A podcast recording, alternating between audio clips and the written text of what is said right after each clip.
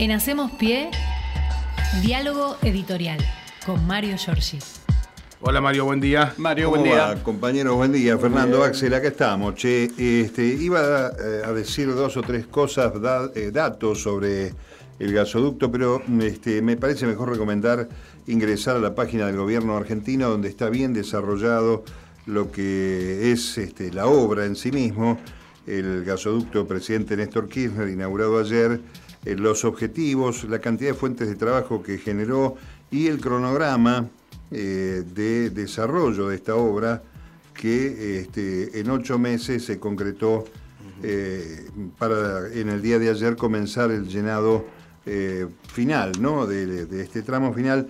Y este, así que voy, voy a omitir esa mirada para así meterme con la otra mirada, la que tiene que ver con las políticas públicas de la República Argentina y con lo que este, produjo en el día de ayer eh, mm, ese acto. Saliqueró es este, La Pampa y casi La Pampa porque es la Pampa bonaerense y el lindero prácticamente ahí, los partidos Baminí, Pellegrini, esa zona que yo recorrí siendo muy pibe, cuando Hugo Caruso era secretario de Cultura del gobierno de, Antonio Cafiero y armaba este, embajadas artísticas con numerosos este, cantantes, conjuntos, en fin, en las plazas de esos pueblos que son todas más o menos parecidas, con el Banco Provincia, si hay Banco Nación, Banco Nación, la iglesia, etcétera, el municipio. Eh, y acá, este, gracias a que Axel investigó, este, yo tenía una expectativa que era mayor. Estamos hablando de 7.000 y pico de habitantes. habitantes, exactamente. un pueblito, hermoso. O sea, a mí me encantan esos pueblitos. a menos de 30 kilómetros de ese lugar, la ruta 85, este, que este, ahí descubrimos varios, que había un nudo de este, conexiones de gas que se llama Plaza Saturno, que es la que viene de Loma de la Lata bueno, para recordar, este, en los 90 Loma de la Lata eh, fue un yacimiento que creo que no, debe ser la cuarta parte de Vaca Muerta, que fue entregada a manos privadas y cuyo este, mm, trazo de este, Loma de la Lata, que también está en Neuquén, hasta eh, Saliqueró, nos costó fortunas a los argentinos. Así que la primera reflexión que hay que hacer es que este gasoducto eh, que terminó diseñándose en el año 2015 eh, y que se puso en marcha en un acto con mucho viento, le molestaba un poco el viento al presidente que está siempre bien peinado, recuerdo cómo fue esa inauguración, estaba bastante fresca la cosa, y hay una cronología también ahí mismo en la página de, oficial eh, de Nargás, de cómo fueron los trabajos, las soldaduras, los empalmes, el engarce de 573 kilómetros de caño de 36 pulgadas los caños que uno conoce domiciliarios, los de cloacas, por ejemplo, tienen 4 pulgadas. Imaginen este, nueve veces ese tamaño. O imaginemos, por ejemplo, un televisor de 30 pulgadas, que, la medida es en diagonal, ¿no? De pulgadas. Eh, son enormes esos caños. Ayer había festejos de toda índole. Pero lo cierto es que eh, la Argentina da un paso formidable y está claro que al mismo tiempo Unión por la Patria da un punto de partida a la campaña electoral con esa foto de unidad eh, al abrir la válvula, eh, la eh, presencia del presidente con la vicepresidenta, con Massa, con este, Agustín Rossi, con Kisilov. Es una foto que muchos estaban esperando, sobre todo dentro de las filas del panperonismo, ahora llamado Unión por la Patria.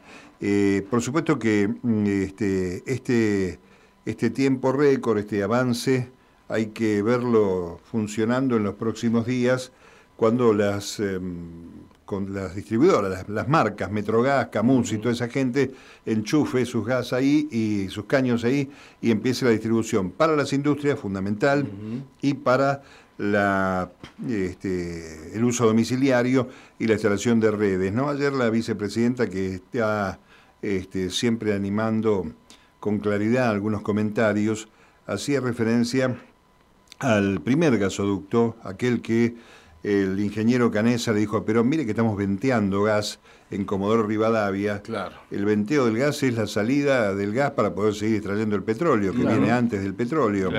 Y, entonces, y la Argentina le compraba hulla, carbón de hulla a Gran Bretaña, que tenía en esa este, concepción imperial del mundo que tiene esta gente, tenía este, depositados intereses en estos países, en sus colonias africanas y demás. Y entonces este, Perón parece que preguntó a Canesa cómo hacer esto, y ya hay que traer un caño desde Comodoro Rivadavia hacia la provincia de Buenos Aires, donde ya estaba radicado el principal este, consumo. Se hacía, se usaba la hulla para hacer gas, para la iluminación, para varias cosas. Este, ¿Y qué dijeron ahí en esa época? ¿Por qué? Lo explica ayer Cristina, año 49. El gasoducto empezó en Lavallol, no empezó en Comodoro Rivadavia. Exacto, acá en conurbano, exacto. Para, para, una vez más, la provincia de Buenos Aires. ¿Por qué? Porque si lo empezaban en Comodoro Rivadavia, corrían el riesgo de que con los barquitos los tipos quisieran hacer negocios y este, empalmar el caño al puerto y llevarse ah. este, el gas hacia el exterior, ¿no?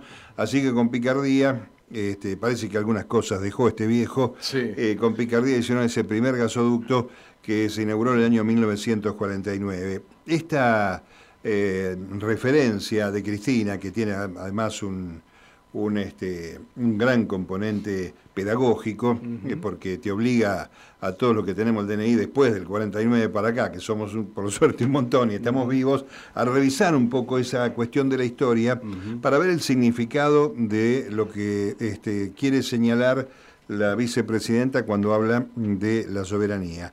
Por supuesto, algunas palabras para con los empresarios, muy interesantes. Parece que hacen un concurso para ver quién dice la boludez más grande, dijo en un momento. Exacto, sí, sí, sí, Y, este, y la verdad es que aquí hubo una participación privada, eh, pero este, hay que recordar que, el, que aquel este, primer gasoducto, que significó también este, uno de los símbolos de la Argentina productiva, eh, tiene en este también esa misma mirada, ¿no?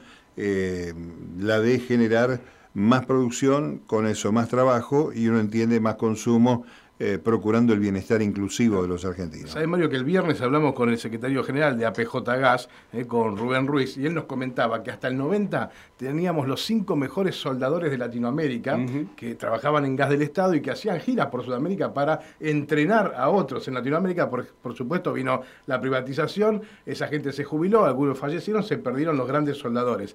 Y que esta fue la oportunidad para recuperar ese oficio y decía Ruiz, volver a darle importancia a las escuelas técnicas, porque de ahí salían estas personas, que si bien ahora se usa mucho el caño sin costura, sigue siendo el principal el de, soldadura.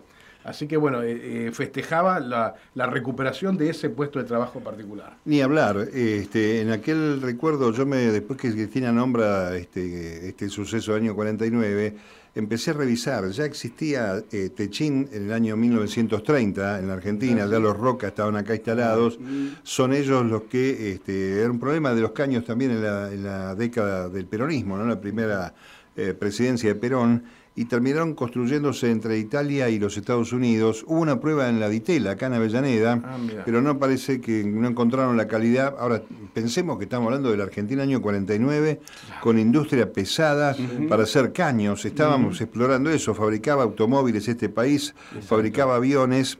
Eso lo destruyó aquellos que quieren volver a ser gobierno desde la mirada de la derecha, ¿no? El tema del proceso de industrialización.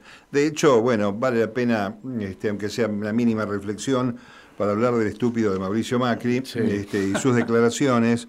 Si no hubiéramos perdido las elecciones, nosotros habríamos hecho el gasoducto mucho mejor. Claro, para los amigos, para los que este, tenés para afanar. Si, yo diríamos que si no hubiera sido el Fondo Monetario Internacional, no estaríamos embargados todos los argentinos por un término de alrededor de, 10, de 100 años. ¿no?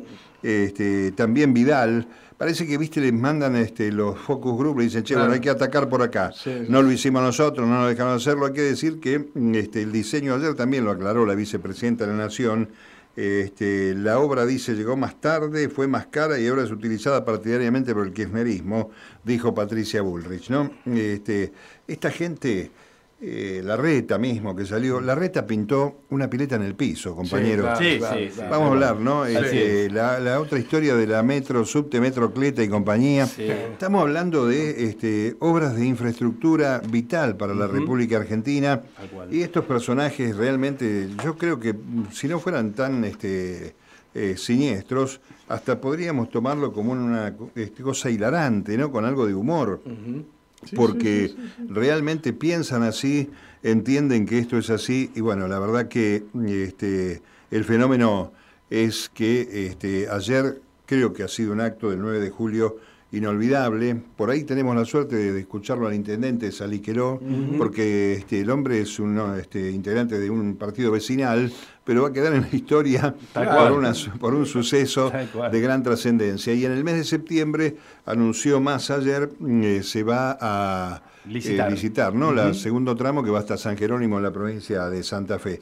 Una jornada muy interesante desde lo político, eh, sin duda alguna y también este, la característica de este, la aparición de la vicepresidenta como conductora del espacio masivo, el espacio este, kirchnerista masista, si querés. Está bueno masivo por masa, ¿eh? Está bien. Te, la pueden robar esa. Por ahí me la afanan, sí.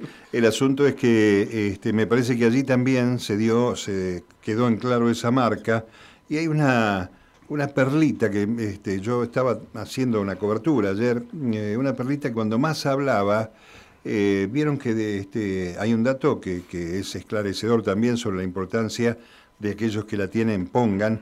Eh, aquí el Fondo Solidario, ese impuesto a la riqueza, es responsable de buena parte de la construcción del gasoducto. Es que Carlitos Teve, como tiene molino de viento, no quiso poner. Bueno, eso iba. El asunto es que el ministro de Economía estaba, perdón, estaba señalando que le iba a mandar una carta este, a los que colaboraron, agradeciendo y señalándoles que formaban parte del grupo de personas que había colaborado con el gasoducto. Y, este, y a los que no pusieron, dijo, también le vamos a mandar una carta este, para ver si pueden terminar de este, pagar. Y en el fondo se escucha, la vicepresidenta, tienen que pagar, le dice, fuera de micrófono, y van a tener que pagar. Eh, por lo tanto, uno podría pensar que mm, este, Massa, que, se vio, yo no lo vi, anoche me dijeron que se vio bastante emocionado cuando volvieron a hacerle escuchar el discurso de la vicepresidenta, este, eh, está por lo menos marcando, ojo, nunca fuimos defensores acérrimos de Sergio Massa, vamos a hablar claramente, para nada. pero lo cierto es que está dando algunas señales, eh, son electorales seguramente, habrá que estar muy atento, pero está hablando de este, cierto criterio de trabajo en tándem, eh, con acompañamiento, con intercambio telefónico y con este, algunas señales que son muy interesantes, que el otro día se los dije y hoy este, creo que cobra mayor fuerza. Eh, hay una, una, serie de eh, comunicaciones entre el Ministerio de Economía de la Argentina y el Ministerio de Economía de Egipto con la idea de este, amenazar, no sé si vale el término, o advertir al Fondo Monetario Internacional que estarían en condiciones de no pagar si no se llega a un acuerdo eh, razonable. Una, una salida en tándem de la guita que el fondo les dio a Argentina y Egipto es un este, sacudón siniestro para el Fondo Monetario porque son los préstamos más, este, más, grandes que, dio el Fondo Monetario. Y este, me parece que hoy hay un día clave, hay una reunión en el Ministerio de Economía de la Nación donde este, hay este, una reunión para ver cómo sigue este, el tema del acuerdo con el Fondo Monetario Internacional. Y este, mm, ayer Massa dijo que estaban cerca de ponerse de acuerdo. Hay una participación china muy interesante que creo que vale la pena destacar. La Argentina le va a comprar a China, eh, en una decisión de Jorge Tayana, el ministro de Defensa, aviones mm, este, Casa F-17 de China. Eh, una decisión de impacto geopolítico sin duda alguna. La Argentina mm, este, tiene ofertas de la India y de los Estados Unidos, pero este, los aviones este, son los viejos F-16, los Estados Unidos. Ojo, no conozco nada de aviones, estoy leyendo este, lo que mis apuntes, ¿no? Sí. Pero parece que son aviones que no tienen posibilidad de repuesto Ah. este, no, caigamos en la misma este, compra de los aviones de Macri que no, ya no volaban cuando los compró. Y los subtes viejos con asbesto. Bueno, estos aviones cuestan 50 millones de dólares cada uno. China este, va a dar un financiamiento a 15 años. Son aviones de este, eh, carácter misilístico, son aviones que llevan misiles. Una operación avanzada este, que este, además me parece que es una señal fuerte tanto para la Unión Europea, como para otros sectores que son los que se oponen a que sea más blando el acuerdo con el Fondo Monetario Internacional. Eh, lo cierto es que la China este, también juega fuerte contra el Fondo Monetario Internacional. Esto lo voy a leer porque no me sale si lo digo de memoria. Sen Jim Sang es el director este, de China en el organismo del Fondo Monetario Internacional y esta semana dijo que este, en una nota que le envió al borde del Fondo Monetario, que si el fondo sigue demorando la aprobación del acuerdo, China autorizará a la Argentina a usar el segundo tramo de swap para abonar todos los vencimientos con el organismo. Es decir, te, vamos a dar los yuanes. Querés los dólares, te vamos a dar los yuanes, si no acordás. Así que me parece que es una movida muy interesante. Hay que recordar que a la estupidez de Macri y todos sus este, sucedáneos, eh, el fondo es el que le impide, y Macri obediente, no hace nada con respecto al a la licitación siquiera para los amigos. Así que bueno, tomo el mate y sigo en el nomás, bien, bien, bien, bien, por supuesto. Bueno, sí, no, lo, cierto es que, bueno, hacíamos hincapié la otra vez de pagar eh, la primera vez que el fondo recibe. Y te los agarró, lo que quiere decir que también la necesitan. ¿eh? Obviamente. Pero es que en realidad este, lo dijo Lula en los foros internacionales, este, no tiene razón de ser aquel Fondo Monetario nacido de los acuerdos de Bretton Woods de posguerra, el año 45 está tan lejos del presente del mundo como para ir viendo la necesidad de que se modifique una realidad este, agobiante para los países que quieren salir o entrar en un proceso de desarrollo. ¿no? Ni hablar de cómo serán las cosas cuando estamos hablando de créditos más chiquitos a países que ni siquiera están en condiciones de ser desarrollados, como los africanos, donde este, el peso colonial todavía este, termina, no termina de pagarse. Recordemos, Mario, que en Europa andan todos buscando rublos porque es la forma de pagar el gas a Rusia también. Sí, sí, tal cual. ya no es más el dólar la, la vedette aparentemente mundial. Bueno, comenzó este, el escenario político cambiando de tema. Es una semana que va a tener el día 13 de junio una, este, un dato también importante para el gobierno es el costo de vida del mes de junio, se va a dar a conocer este jueves. Algunas consultoras este, marcan este, una vez más eh, un proceso de desaceleración, dicen que podría estar este, en el 7% o más bajo del 7%, sigue siendo una barbaridad, vamos a ser sinceros, pero si la tendencia es a desacelerar y si hubiera una decisión del gobierno de acordar alguna mejora, un bono a los trabajadores, me parece que el clima podría ir eh, también con una tendencia a mejorar. Ayer no es menor el tema de la mm, vicepresidenta con el tema de los sectores empresarios eh, y es, a mi juicio, una suerte de factura a cierta inacción o imposibilidad de Alberto Fernández de resolver con mayor firmeza ese desborde de los generadores de precio que mm, le ha puesto a la cabeza de los argentinos dificultades realmente tremendas desde el punto de vista de los precios. Así que vamos a ver si ahora hay algún tipo de este, presión. Las palabras de masa del día viernes, del día del paro,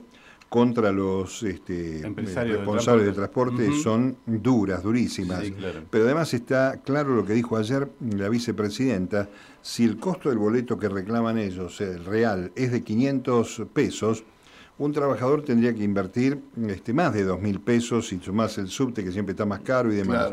este, y ese subsidio, que también es un subsidio indirecto, eh, uno piensa a veces si no hay que hacer una matriz distinta, eh, porque si realmente pagamos nosotros con la nuestra, como dicen ellos, el 85% de los, este, del valor del boleto, del pasaje del autotransporte, y el, el este, el subsidio se usa para pedalear, para hacer este, un poquito de bicicleta financiera y se demoran para pagar los sueldos. Eh, ¿no sería mejor subsidiar directamente a los trabajadores claro. y este, no darle un mango a esta gente?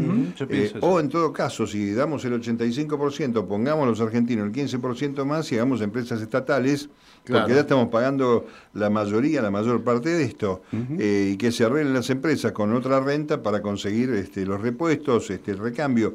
La empresa Dota, me contaban el otro día, que tiene 50 líneas de transporte automotor en el AMBA, tiene también empresas en el interior del país, en algunas provincias, y hablé con un familiar este, directo de un mecánico de Dota, al que lo suben en el Palomar al avión de Dota para llevarlo a hacer capacitación de los mecánicos en las este, distintas empresas que tienen repartidas en las provincias. Esa infraestructura, ese poder, mm, lo están haciendo con la nuestra, volviendo con el tema, y, este, y encima te hacen un local patronal como el otro día para generar lo que yo pienso sostiene siempre un sector de la derecha, es inocular un malestar social en un escenario electoral que repercute obviamente en el gobierno Claro, de turno. sin dudas. En fin, eh, empieza la campaña formalmente, empezó en el día de ayer, hay spots publicitarios en los medios de comunicación, van a ir incrementándose, son 27 fórmulas presidenciales, así que imagino que va a ser cargada la cuestión.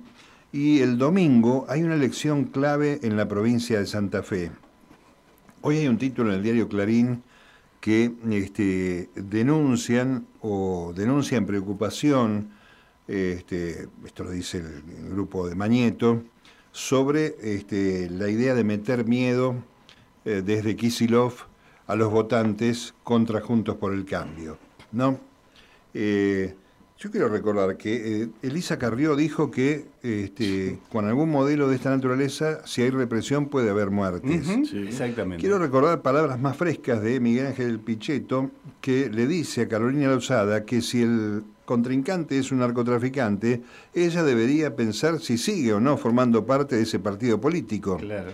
Eh, la propia Carolina Lozada, que hace 17 años no vive en Santa Fe y quiere ser Claro. gobernadora de la provincia, está diciendo que su contrincante dentro de Juntos, Puyaro, es este, socio del narcotráfico. ¿Quiénes son los que están metiendo miedo? Claro. Los que dicen que van a flexibilizar este, el trabajo, los que dicen que van a reprimir, que no van a permitir que haya... ¿Quiénes son los que meten miedo? La verdad, este, me parece que ¿eh? tenemos una ligera distorsión.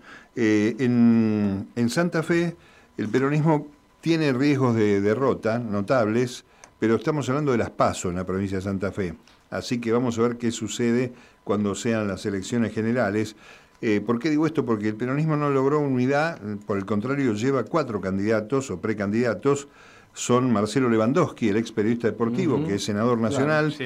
eh, Marcos Clery, Leandro Busato y Eduardo Toñoli van a pugnar por ser el candidato a, a gobernador de la provincia de Santa Fe. Y por el lado de este, Juntos, este, que están todos peleados, Carolina Lozada, como dije, y este, Puyaro, eh, creo que se llama Maximiliano, eh, va eh, por el lado de Juntos. Lo que yo creo es que en el caso santafesino, por lo menos, una vez que concluya la paso va a haber este, aquella idea de que el que gana conduce, el que pierde acompaña, creo que se va a dar.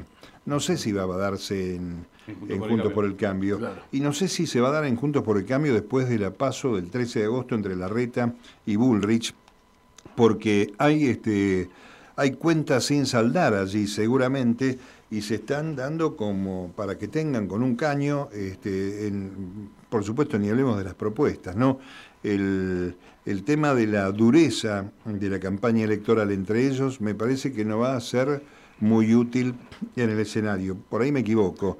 Eh, creo que ayer salió fortalecido Unión por la Patria con este acto del día de ayer y con el escenario que sigue. Por otro lado, este, será bueno ver eh, cómo sigue la situación de Milei, al que algunas consultoras le recomendaron, al macrismo sobre todo, que los comunicadores lo empiecen a bajar un poco a los sondazos, después de haberlo levantado e inflado como un, este, budín, eh, este, mm, señalando que los votos que pierde Milei eh, tienen que ir a lo de Bullrich. Esto es un albur, este, por supuesto, pero pensamos que como es un perfil más duro el de la ex ministra de Seguridad, tal vez tengan razón.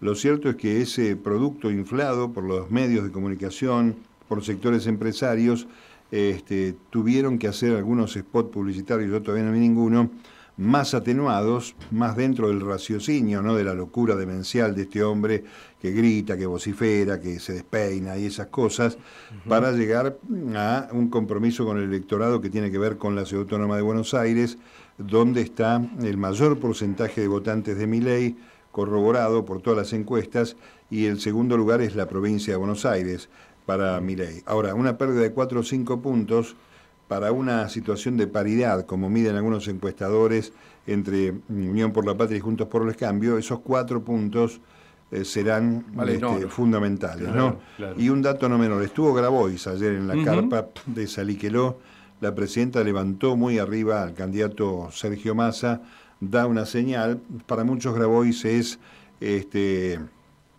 la testimonialidad Mm. de aquellos que quieren decir, mira que más hasta, vamos, te vamos a votar a vos en la segunda, en la verde verdad, Claro, pero somos claro. todos estos los que queremos Sí. este, otra Argentina, así que vamos a ver si se ordenó la cosa desde allí. Me causó gracia porque andaba con un cuaderno, Grabois, y estaba sentado al lado de Juliana Di Tulio, la senadora, y escribía cosas en el cuaderno y se la mostraba a Juliana. Estaría tomando nota de algunos Sí, de los, de algunas de los discursos y demás. Tengo Bueno, un chimento parroquial. Dígame. Ahí en la zona de, de Sarandí, la zona de la pizzería Los Tres As, en la estación, que es donde confluyen las familias Grondona Di Stefano, que aunque no parezca, sabemos el peso que tiene también político eso. Lo que se anda diciendo por esa zona, y suena muy fuerte, es que en caso de que le vaya mal a la reta en, en Las Paso, se dedica directamente a ser presidente de Racing. mira vos, ¿en serio? Eso, Bueno, mirá. Ya fue su padre en su momento. sí, sí. Ah, bueno, Eh, te digo, por ahí sirve para atar algún cabito más por ahí.